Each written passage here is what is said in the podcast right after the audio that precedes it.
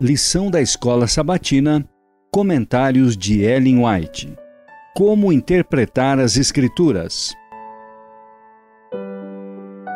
Lição 8 A Criação.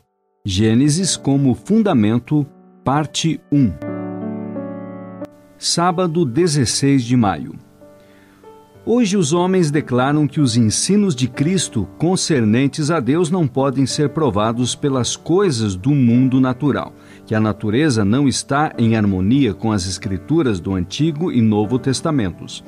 Não existe esta suposta falta de harmonia entre a natureza e a ciência.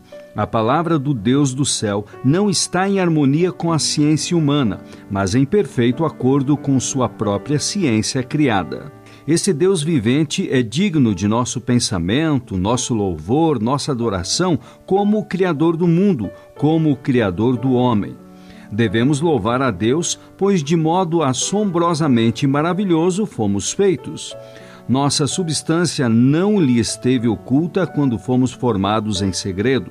Seus olhos viram nossa substância, mesmo sendo imperfeita, e em seu livro todos os nossos membros foram criados, mesmo quando não havia nenhum deles.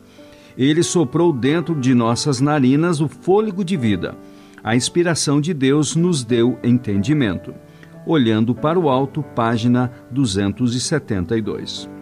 A doutrina da encarnação de Cristo em carne humana é um mistério o mistério que estiver oculto dos séculos e das gerações. Colossenses 1:26. É o grande e profundo mistério da piedade.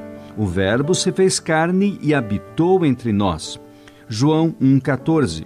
Cristo tomou sobre si a natureza humana, uma natureza inferior à sua natureza celestial. Nada revela tanto a maravilhosa condescendência de Deus como isso. Cristo não simulou que assumiu a natureza humana, ele verdadeiramente a tomou sobre si.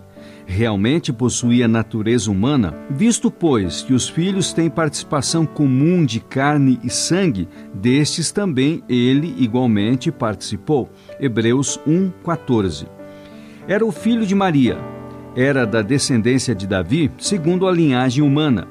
É dito que ele era um homem, o homem Cristo Jesus. Jesus, escreveu Paulo, tem sido considerado digno de tanto maior glória do que Moisés, quanto maior honra do que a casa tem aquele que a estabeleceu. Comentários de Ellen White no Comentário Bíblico Adventista do Sétimo Dia, volume 5, página 1130. Nada menos que um poder criador era necessário para devolver a saúde àquele corpo decadente.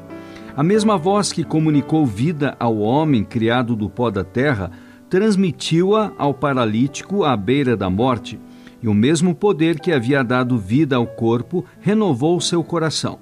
Aquele que, na criação, falou e tudo se fez, que ordenou e tudo passou a existir, Salmos 33, 9, comunicou vida à pessoa morta em ofensas e pecados. A cura do corpo era evidência do poder que tinha renovado o coração. Cristo pediu ao paralítico que se levantasse e andasse, para que saibais, disse ele, que o Filho do Homem tem na terra autoridade para perdoar pecados. Jesus veio para destruir as obras do diabo. 1 João 3,8 A vida estava nele. João 1,4 E ele diz: eu vim para que tenham vida e a tenham em abundância. João 10, 10. Jesus é espírito vivificante. 1 Coríntios 15, 45. E possui ainda o mesmo poder vitalizante que tinha quando na terra curava o doente e assegurava o perdão ao pecador. O Desejado de Todas as Nações, páginas 269 e 270.